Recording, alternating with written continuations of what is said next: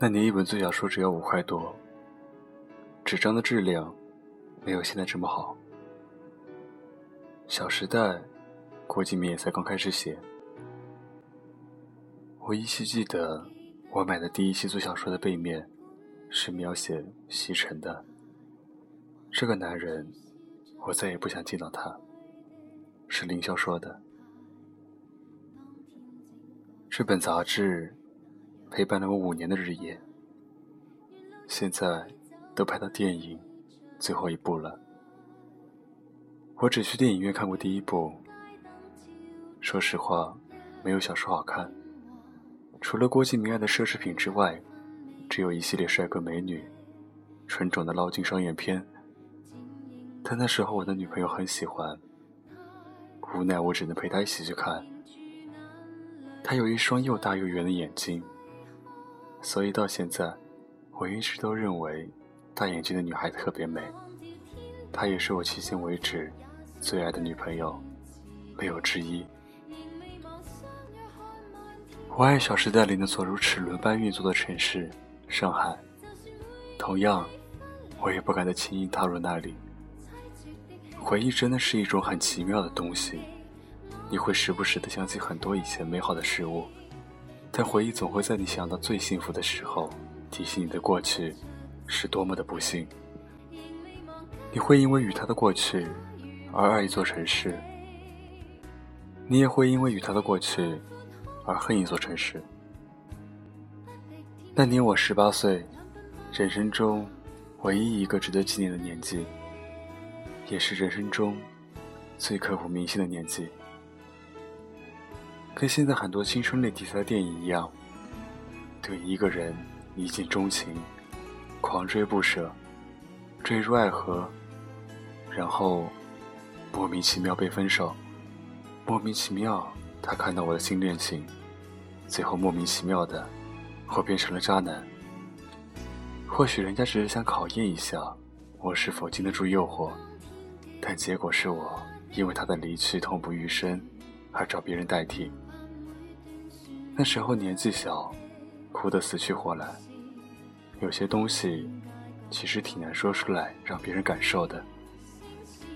比如一出门见到阳光，眼睛就流泪；比如听到一首歌，眼睛就流泪；再比如整个人跟抽了魂一样的走在街上，差点出车祸。说这些东西，确实有些矫情了。但这些比如对方都不知道。不管你说不说，人家都不会信，因为你在他心里就是一个败类。一年后，我用了公司三十多支电话给他发短信、打电话，他说你烦不烦？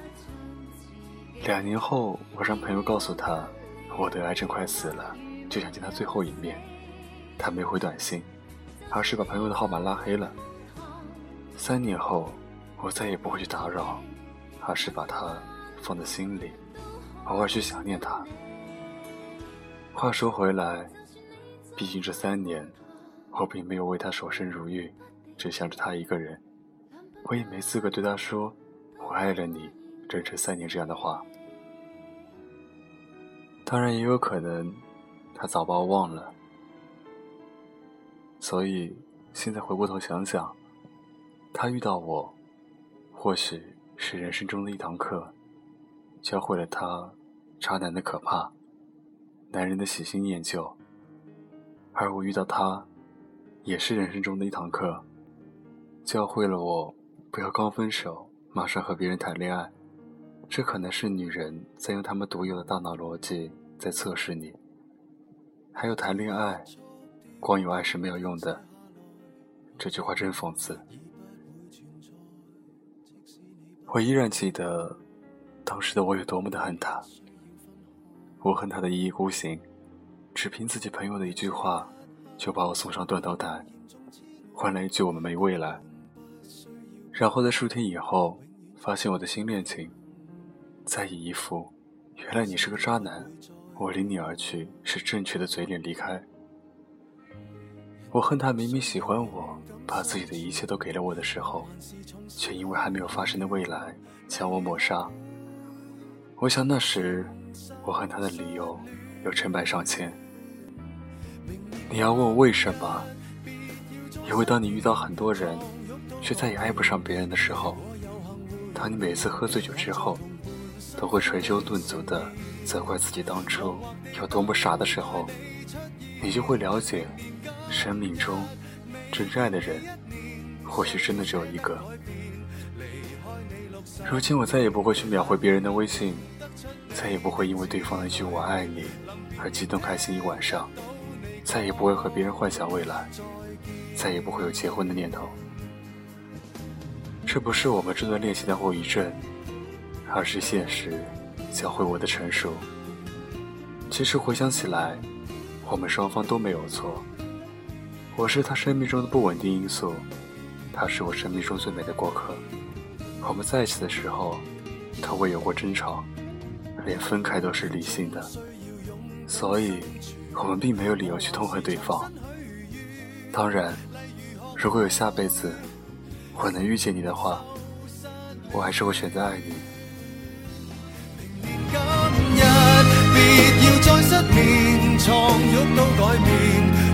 果有幸会面，或在同伴新婚的盛宴，惶惑地等待你出现。明年今日未见你一年，谁舍得改变？离开你六十年，但愿能认得出你的子女，临别亦听